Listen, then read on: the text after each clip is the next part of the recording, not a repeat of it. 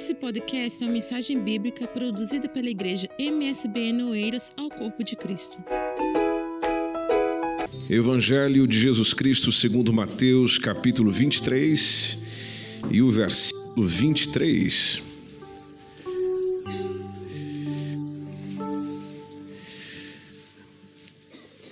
É um momento onde Jesus trouxe um discurso, uma pregação, uma mensagem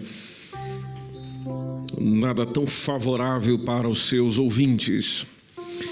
Você pode perceber no texto que com quem ele conversava. Então ele conversava com escribas e fariseus. Escribas eram aqueles que dominavam a escrita, dominavam o ensino do seu tempo. Os fariseus eram aquele grupo do, do, do, entre os judeus que se dedicavam muito a, a uma interpretação muito rigorosa da lei e na manutenção tanto da lei mosaica quanto da lei oral. E eles eram muito exigentes dos outros, mas não eram exigentes de si mesmos. E isso tem um nome na nossa língua portuguesa, uma denominação que quer dizer hipócrita. Então, eles eram daqueles que exigiam dos outros o que eles não faziam. Isso é hipocrisia. Por isso que o texto já começa dizendo: Ai de vós, escribas e fariseus, hipócritas. Aí Jesus disse: Vocês dão o dízimo da hortelã, dão o dízimo do endro e do cominho, mas vocês desprezam o mais importante da lei, que é o que? O juízo, a misericórdia e a fé. Podemos dizer juntos isso? Juízo, a misericórdia e a fé. Deveis, porém, fazer essas coisas e não omitir aquelas. Deveis fazer essas coisas e não omitir aquelas. Muito obrigado. Pode tomar seu assento, por favor.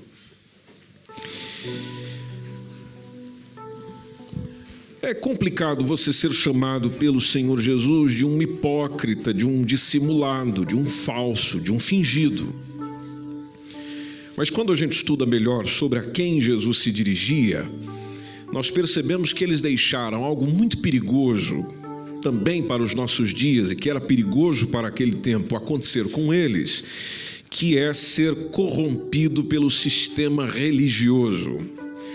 O que seria o sistema religioso? É aquela onde você entra numa prática contínua e constante de algumas coisinhas umas coisinhas que são costumeiras da religião a qual você está conectado. Então tem gente que, por exemplo, tem gente, por exemplo, que pensa que se ele fizer algumas orações está tudo bem. Tem gente que pensa que se ele vier à igreja está tudo em paz. Tem pessoas que pensam que se eu começar a ler a Bíblia todo dia está tudo muito bom. Por que eu estou fazendo isso? Ah, se eu estiver entregando o meu dízimo, a minha contribuição na igreja, está tudo bem, porque eu tô, estou contribuindo, eu tô, estou envolvido. Se eu estiver cumprindo alguma função ministerial, está tudo em paz. Minha vida vai bem com Deus. Por que, que vai bem com Deus? Porque eu estou fazendo isso, porque eu estou fazendo aquilo. Mentira! Isso é conversa do diabo. Não é por muito você fazer que demonstra o quanto você é diante de Deus. Não é por muito você estar envolvido na causa de Deus que você realmente tem Deus em você. Quando a gente contempla um texto como esse, depois você pode estudar o capítulo 23 inteirinho, você encontra um indivíduo que ele era tão rigoroso na prática da contribuição, por exemplo, que esses, esses caras entregavam o dízimo da hortelã, que é a, a, menta que nós conhecemos hoje em dia também tem uma associação a isso. O endro, que era uma erva aromática, até hoje existe. O cominho, que era um, uma planta com propriedades medicinais. Ou seja, eles eram tão cuidadosos em oferecer a Deus alguma coisa mediante o que a lei recomendava, que até o mínimo dos mínimos eles não deixavam de entregar. Bom, se o mínimo dos mínimos eles não deixavam de entregar, então quer dizer que com as demais coisas eles também deixavam nas suas ofertas, nas suas contribuições, na sua regularidade das coisas do templo. Eram especialistas e precisos em dar o que era exigido pela lei, que eles tanto defendiam e ensinavam. Mas Jesus chamou a atenção deles porque eles eram mesquinhos, pobres, miseráveis. em dar o mínimo exigido por Deus. Por isso que Jesus acrescentou: vocês são bons em alguma coisa, mas vocês estão desprezando o que é mais importante da lei. A, a essência do negócio, o, o, o que o, o próprio Deus que vocês dizem que adoram, quis ensinar desde o princípio como prioridade. O texto de Miqueias 6:8, por exemplo, o profeta Miqueias já foi dizendo, uma expressão de Deus da seguinte forma: Eu te declaro, ó homem, o que, que é bom. Às vezes a gente fica perguntando: o que, que será que Deus quer de mim? Bom, Deus quer de mim o que está em Miqueias 6:8. Eu te declaro o que é bom. O que é que o Senhor pede de ti, senão que? Vamos lá, pratiques a justiça, ames a beneficência e andes humildemente com teu Deus.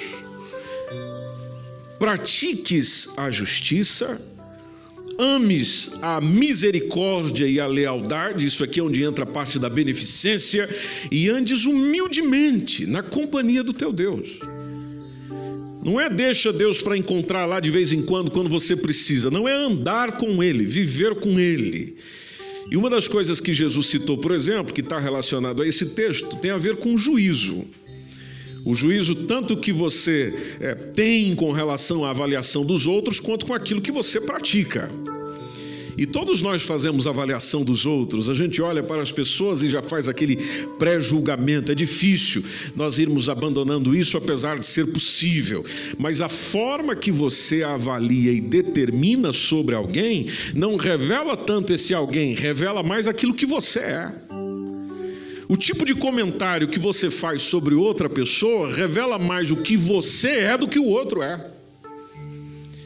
E justamente no contexto do Evangelho, onde Jesus nos chama a atenção para não julgar pela aparência, porque a aparência engana ou não engana?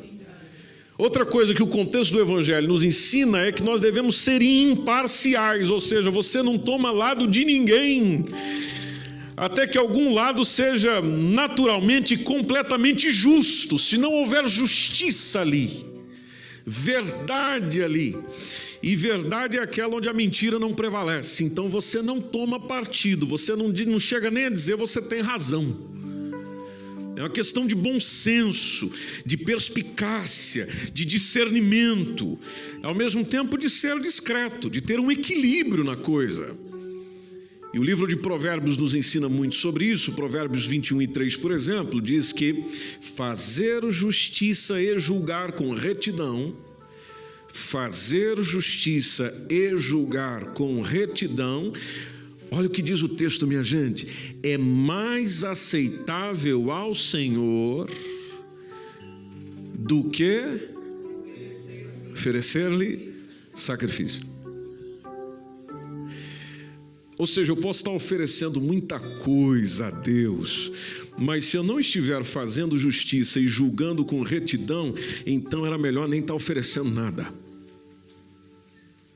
Provérbios 21 e 21 diz que aquele que segue a justiça e a bondade, essa pessoa acha vida. Outra coisa que essa pessoa acha, ela acha justiça. E outra coisa que diz o texto que ela acha, que é a honra. O que segue a justiça e a bondade achará a vida, achará a justiça, achará a honra. É por isso que, quando Jesus diversas vezes orienta os seus discípulos, Mateus 5 e 20, é, ele, ele disse assim: é, Eu vos digo que se a vossa justiça, olhando para os discípulos e ensinando eles, se a vossa justiça não exceder, ou seja, não for melhor, mais excelente do que a daquela gente, a dos escribas, a dos fariseus, então Jesus já fechou a conta, meu irmão, dizendo: de modo nenhum entrareis aonde? No reino dos céus. Ou seja, o teu julgamento, a tua avaliação, a tua observação e aquilo que você faz precisa ser mais excelente do que aqueles que dizem que fazem alguma coisa. Porque se não for, então no reino dos céus você não está. Jesus dizendo isso. Efésios, melhor dizendo, Antigo Testamento, Isaías capítulo 32, versículo 17, é uma citação interessante do profeta Isaías, porque ele fala o efeito que a justiça tem. Ele diz que o efeito da justiça será paz, depois traz, e a operação da justiça traz repouso e segurança. Observe que não é apenas por uns dias, mas para sempre. Uma das coisas mais importantes que eles estavam esquecendo aquele dia, nós não podemos esquecer hoje disso. Outra coisa que Jesus ensinou, que o pessoal estava esquecendo, é a misericórdia, que é a pena, a compaixão, a piedade, a generosidade, um sentimento nobre. Até porque Oséias 6 e 6, livro do profeta Oséias, capítulo 6, versículo 6, lá está o Senhor gritando por meio da boca de Oséias e dizendo: Porque eu quero misericórdia e não sacrifício. Eu quero é misericórdia, não sacrifício. E o conhecimento de Deus mais do que holocaustos. Então, ter misericórdia e conhecer mais de Deus é muito maior do que ficar lhe oferecendo alguma coisa como sacrifício e os holocaustos, que aquela linguagem para o povo judeu era muito similar, muito, muito compreensível. Tanto que em Mateus 9,13, Jesus toma essa citação e ele falou aos discípulos: Olha, ide, porém, e aprendei. Aprendei o que significa misericórdia, quero, e não sacrifício. Aprendam isso, aprendam isso. E por que, que Jesus insistiu nesse ensino? A resposta está logo na sequência no porquê. Porque eu não vim chamar justos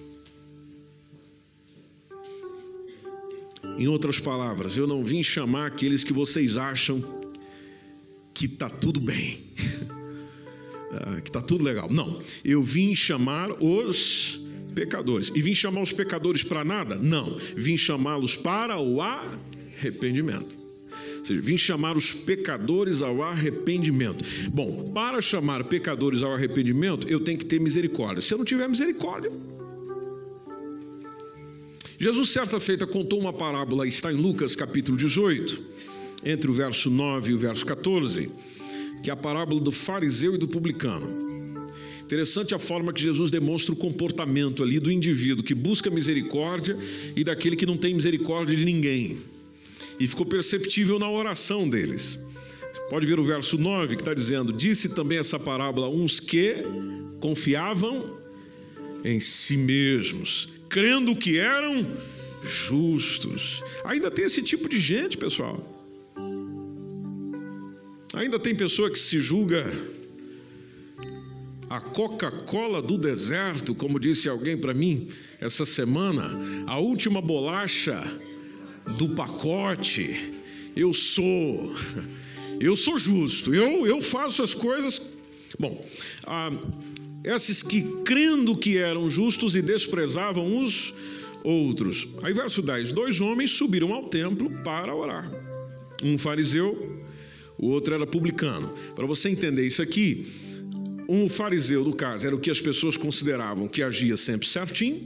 O publicano era aquele que era desprezado porque fazia tudo errado. Bom, o fariseu, verso 11: o fariseu, estando em pé, orava consigo dessa maneira.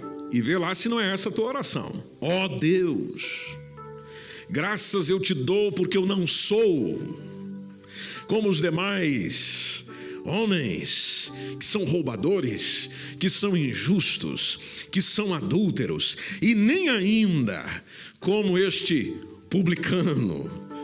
Por quê? Porque eu jejuo duas vezes na semana, eu dou os dízimos de tudo quanto eu possuo, veja como eu faço certinho.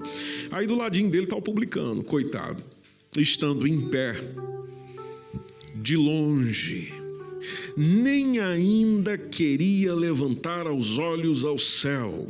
A atitude daquele desprezado era de bater no peito, e a expressão dele era: ó oh Deus, tem misericórdia de mim, pecador. Ó oh Deus, tem misericórdia de mim, pecador. Para o indivíduo dizer isso, ele tem que reconhecer que é.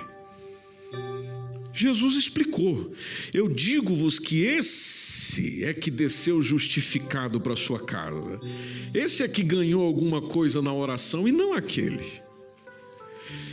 Porque qualquer que a si mesmo se exaltar, consequência será humilhado, e qualquer mesmo que a si se humilha será exaltado. O irmão de Jesus, o apóstolo Tiago, escreveu no capítulo 12, versículo 3, na sua epístola, epístola de Tiago, capítulo 2, versículo 13. Ele disse assim: que o juízo será sem misericórdia sobre aquele que não fez misericórdia. Prestou atenção bem no texto? O juízo será sem misericórdia sobre aquele que não fez, não agiu com misericórdia. E a misericórdia triunfa sobre o quê? Sobre o juízo. Ou seja, quando Deus julgar, não terá misericórdia das pessoas que não tiveram misericórdia dos outros. Por isso é importante, quando principalmente você avalia e fala sobre a vida de alguém, analisar o nível da misericórdia do teu coração. Porque o nível de misericórdia do teu coração também é expresso nas palavras que você traz é expresso no, no, no, na forma que você apresenta, na maneira que você apresenta. E é diferente entre você fazer o julgamento deliberativo e conclusivo sobre alguém com misericórdia e sem ela. Por isso que Jesus falou: vocês estão fazendo bonitinho muitas coisas, mas vocês estão esquecendo o que é mais importante: justiça e depois misericórdia. E Jesus acrescentou outra coisa importante da própria lei que eles defendiam, que é a fé. É a convicção, é o firme fundamento das coisas que se esperam. Lembram disso? Hebreus 11, 1. A fé é o firme fundamento das coisas que se esperam. As coisas que se esperam. E a prova das coisas que se não veem. Bom, você pode ver que a fé envolve espera. E, e o Salmo 25 e 3 diz que, na verdade, não serão confundidos os que esperam. Interessante que o salmista diz onde é que eles esperam. Não serão confundidos os que esperam em ti. Confundidos é quem? É os que, é os que transgridem sem causa. Transgridem sem causa. A fé esboçada em todo esse capítulo 11 que a gente gosta de ler, mostra o que esses homens e mulheres foram capazes de fazer por simplesmente tê-la. Você pode observar em Hebreus 11, 2, que fala, porque por ela, ou seja, pela fé, os antigos alcançaram testemunho. Se a gente der um pulo lá no verso 33, Verso 33 diz: Os quais, pela fé, fizeram o quê? Venceram reinos. Olha lá o que vem depois. O que, que vem depois, gente? Praticaram. Veja que para eu praticar a justiça eu preciso de quê? De fé que foi por ela que venceram reinos, praticaram a justiça, alcançaram promessas, fecharam a boca dos leões, apagaram a força do fogo, escaparam do fio da espada, da fraqueza tiraram forças. É possível da fraqueza tirar forças? Bom, pela fé. Na batalha se esforçaram, puseram em fugida os exércitos dos estranhos. Verso 35: As mulheres receberam pela ressurreição os seus mortos, tudo isso pela fé. Uns foram torturados, não aceitando o seu livramento para alcançarem uma melhor ressurreição. Outros experimentaram escárnios e açoites e sofreram, é, tendo cadeias, prisões, foram apedrejados, foram cerrados, foram tentados, foram mortos a fios de espada, andaram vestidos de pele de ovelhas e de cabras, estiveram desamparados, estiveram aflitos, estiveram maltratados, homens dos quais o mundo não era digno. Eh, andaram errantes pelo deserto e montes e pelas covas e cavernas da terra, e todos estes, tendo tido testemunho pela fé, ainda não alcançaram o que? a promessa, veja que foram esperando até a morte. Não alcançaram a promessa, mas esperaram. Verso 40. Provendo Deus alguma coisa melhor ao nosso respeito, e aqui tem a ver com a vinda do Senhor Jesus, a manifestação do Cordeiro de Deus, provendo alguma coisa melhor a nosso respeito, para que eles, para que eles, sem nós, não fossem aperfeiçoados. Receberam promessas que não se cumpriram no tempo deles o escritor aos Hebreus diz: se cumpriram no nosso tempo. E tanto eles quanto nós continuamos sendo aperfeiçoados por causa daquilo que veio, que um dia foi prometido a eles. Por isso que o capítulo 12 já começa dizendo: portanto, nós também, capítulo 12, versículo 1 de Hebreus, portanto, nós também, que estamos rodeados de uma tão grande nuvem de testemunhas, deixemos esse todo esse embaraço, e o pecado que tão de perto vai nos rodeando e a gente vai correndo com paciência, uma carreira que nos está proposta. E, e, e como eu preciso de combustível para correr essa carreira da vida que nos está proposta, eu preciso olhar para alguém. Porque se eu não estiver olhando para algum lugar, eu não sei onde chegar. Aí ele deu a sugestão: olhando para Jesus.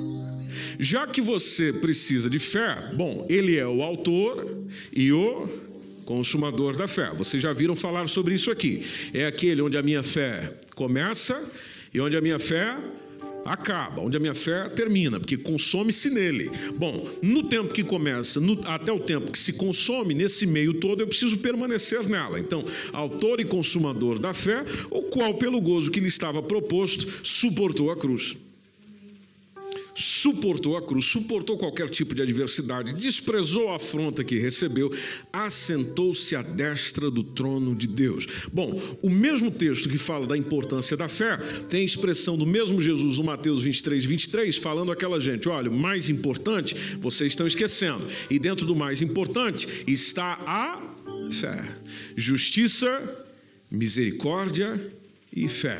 Vocês devem fazer essas coisas.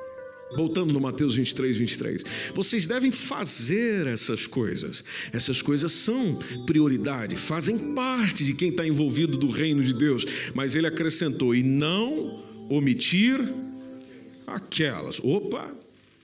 Aquelas o quê? Bom, aquelas que eles já faziam, porque o que eles faziam não era mal.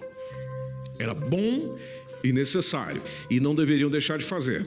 Que aqui tem a ver com justamente o dízimo, porque eles eram tão fiéis nesse dízimo, nessa contribuição, nessa entrega. Continuem assim, Jesus está dizendo. Não esqueçam o essencial, mas continuem assim.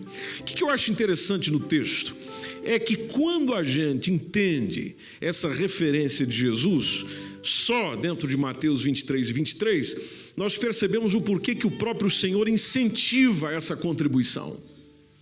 Porque essa contribuição trabalha essencialmente com aquilo que é o essencial da fé nele. Se ele falou que é importante a justiça, a misericórdia e a fé, bom, tem, diversos, tem diversas práticas da minha caminhada com o Senhor que vão tirando aquilo que é ruim. Por exemplo, a própria injustiça, que eu não devo e não posso praticar, a própria falta de misericórdia, que eu naturalmente devo evitar, a própria incredulidade, a qual eu devo evitar, e outra coisa que o Senhor quer me ensinar, que se chama generosidade, ser altruísta, ser liberal, e uma coisa que Jesus quer fazer com a gente e quer nos ensinar, quer nos livrar da avareza. Avareza. Eu sei que talvez você não gosta muito de ouvir sobre esse assunto, e faz algum tempo que eu não prego sobre esse assunto, sobre a questão do dízimo. Mas deixa eu partilhar um negócio do coração para você hoje.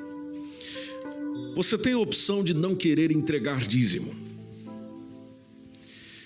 Mas a minha pergunta para você é: diante de Deus, a sua razão para não entregar é qual? Não diante de mim, diante de Deus, a sua razão para não entregar é qual? Você já pensou que a sua atitude pode fazer você perder a salvação? Você já pensou nisso? Onde você perde o céu só por causa de uma área da sua vida que você nunca quis tratar conforme os ensinos da própria palavra do Senhor? E deixa eu te citar os textos. Lucas capítulo 16, versículo 13. Lucas 16 e 13, Jesus estava dizendo que nenhum servo pode servir a dois senhores, porque há de aborrecer um e amar o outro ou se há de chegar a um e desprezar ao outro. E aí Jesus disse: Não podeis servir a Deus e a Mamon. Mamon, aí talvez na sua tradução esteja riquezas. Ah, mas veja que interessante o versículo 14. E os fariseus, Lucas 16 e 14, e os fariseus que eram o quê? Avarentos, ouviam todas essas coisas e o que é que eles faziam? Zombavam deles. Zombaram de quem? De Jesus. E, e o verso 15: E disse-lhes, olha a expressão de Jesus para esses indivíduos, e disse-lhes: Vós sois o que vos justificais a vós mesmos diante dos homens. Pense na frase de Jesus: Vocês são o que vocês justificam ser diante dos homens, mas Deus conhece o que? o vosso coração, porque entre os homens, porque o que entre os homens é elevado, preste bem atenção no texto, o que entre os homens é elevado perante Deus é abominação. Então, às vezes você fica pensando que é, contribuir com o meu dízimo é uma coisa que me deixa bem diante dos homens. Bom, se essa é a sua cabeça, se esse é o seu pensamento, está errado. Você deveria mais era considerar qual é a minha posição na entrega diante de Deus. E ver se a falta da minha entrega não é uma zombaria para com ele. Porque o Salmo 20, o Salmo de número 10, versículo 3, diz que o ímpio gloria-se do desejo da sua alma, ou seja, eu só quero satisfazer a mim mesmo. Bendiz ao avarento, ou seja, glorifica o avarento, abençoa o avarento e blasfema de quem? Blasfema do Senhor. Isaías capítulo 32, versículo 7, diz que todos os instrumentos do avarento são maus. Por quê? Porque ele maquina invenções malignas para destruir os mansos com palavras falsas. Mas quando o pobre chega a falar é, retamente. Quando o apóstolo Paulo falou sobre a avareza, é, em 1 Coríntios capítulo 5, versículo 11, é, ele disse assim: Eu vos escrevi que não vos associeis com aqueles que, se dizendo irmão, foi lido esse texto aqui sexta-feira, dizendo-se irmão, for devasso ou avarento, ou idólatra, ou maldizente, ou beberrão, ou roubador. E, e, e o texto é radical. O texto diz que eu não posso nem jantar com você. Ao 1 Coríntios 6,10, o, o apóstolo Paulo disse assim: Não erreis, nem os devassos, nem os idólatras, nem os adúlteros, nem os efeminados, nem os sodomitas, nem os ladrões, nem os avarentos, nem os bêbados, nem os maldizentes, nem os roubadores herdarão o reino de Deus. Efésios capítulo 5, versículo 3. Efésios capítulo 5, versículo 3. Mas a prostituição e toda impureza ou avareza nem ainda se nomeiem entre vós, ou seja, não haja nem citação delas, como convém a santos.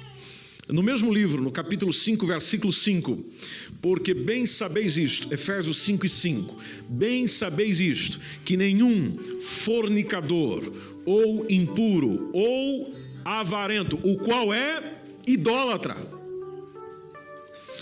A, a, a Bíblia diz que o avarento é idólatra, porque idolatra o dinheiro, tem herança no reino de Cristo e de Deus.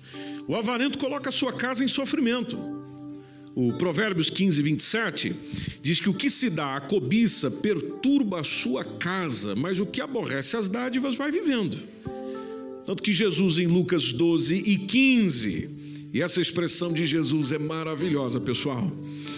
Ele disse: Acautelai-vos, guardai-vos da avareza, guardai-vos da avareza. É, é a ideia do foge disso não seja assim. Por que, Jesus? Por quê? Porque a vida de qualquer não consiste na abundância do que possui.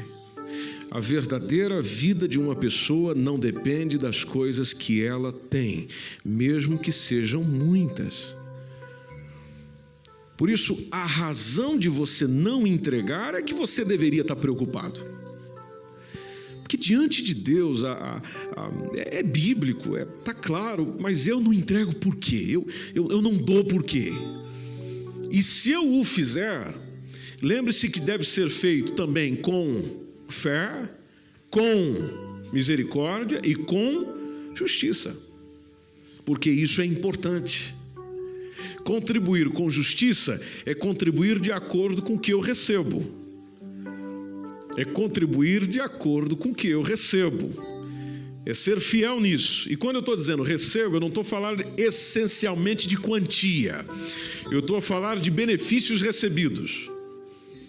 Por exemplo, você que congrega aqui nessa igreja, nessa casa de oração, você sabe muito bem que isso aqui tudo existe e se mantém com a contribuição do dízimo de alguém. E é injusto, é injusto eu ser participante aqui, congregar aqui, estar aqui, me envolver aqui, ser abençoado aqui, usar o espaço aqui, usar a casa de banho daqui, usar o papel daqui, pisar no chão daqui, sem ao menos eu, além daquilo que faço com a minha presença, chegar e dizer: olha, está aqui uma parte, eu não preciso dizer isso diante dos outros, mas num tempo que eu venho aqui e digo: olha, aqui está a minha parte para ajudar a manter isso aqui. É injusto não fazer isso. É a mesma coisa de você viver numa casa e, e, estar lá dentro da casa e come na casa, bebe na casa, gasta a luz da casa, gasta a água da casa, mas aí a pessoa chega para nós lá da casa e diz: Não, eu não vou ajudar, eu não vou fazer nada. Eu quero continuar desfrutando disso tudo isso aqui, mas eu não vou ajudar em nada. Por quê? Você está sem trabalho? Não, eu tenho trabalho. Por quê? Você não tem condição? Não, eu tenho condição. Mas por quê? Você ganha pouco? Sim, eu ganho pouco. Mas com pouco eu não posso fazer absolutamente nada. Ainda mais, minha gente, quando nós participamos de uma igreja da qual você sabe para onde o dinheiro vai. Tudo aquilo que você entrega aqui é para investimento naquilo que você já sabe. A gente paga isso aqui, investe nisso aqui, estamos melhorando isso aqui, é para nós e você não ter a consciência de dizer, poxa, peraí, eu, eu, eu, eu tenho que contribuir nisso aqui também. Eu, eu posso fazer alguma coisa por isso aqui também. E não querer fazer absolutamente nada é injusto. É injusto, é uma questão de consciência, de naturalidade da vida, é injusto. Então, quando eu estou contribuindo, entregando o meu dízimo, eu estou exercendo justiça. Em primeiro lugar, diante de Deus, porque eu preciso ser justo para com Deus. Deus me deu saúde, Deus me deu trabalho, Deus me deu condições. Então eu simplesmente chego e falo: Senhor, aquele trabalho rendeu tanto, está aqui parte. Porque nós não somos daqueles que anuncia na cabeça do pessoal e dizendo que você tem que chegar aqui e entregar tudo, tem que dar o dinheiro, tem que dar isso. Não, nós não somos assim. O que nós estamos ensinando e repassando e dizendo é aquilo que a Bíblia diz. E se você não gosta do que a Bíblia diz, então viva com seu desgosto. Mas não utilize os próprios argumentos bíblicos para poder justificar uma coisa que você deveria estar fazendo e não faz. Quando o fizer, faça com justiça, não apenas diante de Deus, mas diante dos homens. Eu sou participante disso aqui, então é por isso que eu contribuo. Não tem nada que comparar com outro, se é mais, se é menos. Deus não está nem aí para esse negócio, gente. são coisas de homens e ninguém aqui fica avaliando valores e quantidades. O que a gente quer é que todos nós aprendamos com o nosso Senhor a sermos generosos. Contribuir com justiça é contribuir de acordo com o que eu recebo, não apenas de Deus, mas dos homens também. Quando você for contribuir, contribua com misericórdia. Misericórdia é olhar pelo outro, não apenas por mim, porque quando você contribui, você está cooperando para aquilo que abençoa você e aquilo que abençoa o outro também. Aquilo que faz bem para você está fazendo bem para o outro também. Ou você não recebe benefício nenhum aqui, ou você não é agraciado em nada aqui. Ninguém nunca te abençoou em nada aqui nem que seja com bênçãos espirituais. Agora, com bênçãos espirituais, a gente responde com a bênção que tem, que são as bênçãos materiais. Quando contribuir, contribua com fé. Fé é acreditar na palavra de Deus e no cuidado que Ele tem sobre você. Acreditar na palavra de Deus e no cuidado que Ele tem sobre você pelo amor a Deus. Não permita o diabo meter aquela ideia na sua cabeça que se você contribuir vai faltar. Quem que quer travar você de receber bênçãos materiais maiores ainda? Quem que quer impedir você de receber milagres financeiros sobre a tua vida? De ver a tua carreira profissional ir para frente, expandir. Quem é que quer te travar? Como é que é o nome dele? Como é que é o nome dele, pessoal? O diabo. Então, tudo o que ele puder fazer para que você não invista no reino de Deus, ele vai fazer, ele vai ensinar, ele vai doutrinar, ele vai metendo na sua cabeça. E às vezes a gente deixa ser levado por isso. Quantos aqui já tiveram o desafio de um dia entregar algo para o reino de Deus, tendo uma necessidade muito próxima para atender, mas você decidiu acreditar na palavra do Senhor e entregou, e horas depois ou dias depois receber um milagre na sua vida. Você pode ficar em pé? Só quem já passou por essa, você pode ficar em pé. Se você não passou, não levante em pé, não, tá bom? Você pode estar em pé. Olha aí quanta gente. Teve um dia que você não tinha condições, vai falar: Senhor, está aqui, está aqui. Eu, eu vou continuar acreditando no Senhor, minha, a minha fé está em Ti. Eu sei que o Senhor vai cuidar de mim. E logo depois, ou dias depois, ou momentos depois, você simplesmente recebeu a resposta que precisava, o dinheiro que precisava, a circunstância que precisava, a resposta positiva que você precisava, como prova da fidelidade de Deus com você. Veja quanta gente já foi abençoada. Por que, que você não pode ser também? Pode tomar seu assento, por favor. Por que, que você não pode ser também? Agora, antes de nós orarmos juntos, eu nunca vou te incentivar a você fazer barganha com Deus. Jamais. Não me perceba mal. Eu não estou dizendo que você vai chegar aqui agora e dizer, Senhor, eu vou entregar para receber alguma coisa. Olha, se você quiser fazer isso, entre você e o Senhor. Mas o meu convite para si é que você faça como agradecimento pelo que ele já fez. Apenas isso. Eu, eu vou ser um contribuinte assíduo nessa igreja onde eu estou, ah, porque Deus já fez e está a fazer por mim, Deus está a me atender. Então eu, eu participo disso. Eu sou um abençoador disso porque eu sou abençoado por isso. O meu convite para si é com aquilo que é mais importante, com fé, com misericórdia, com justiça, você ser grato a Deus pelo que Ele dá, pelo que Ele lhe concede, pelo que Ele, de bom grado, com todo o seu amor e paciência, lhe dá todos os dias. E além das coisas fantásticas que Ele já fez por você de você, com pouco ou muito que tem, ser alguém que contribui com a obra do Senhor, nos seus dízimos e nas suas ofertas. Você sabe muito bem que aquilo que você contribui aqui não fica só aqui. Aquelas cadeiras que nós sentávamos há tempos atrás aqui foi para abençoar uma congregação, foi para uma outra igreja. Os irmãos estão lá sorrindo de boca a boca. Aquilo que passa das nossas necessidades é tudo direcionado para que possa atender às necessidades de outros que ainda não têm a capacidade que a gente tem.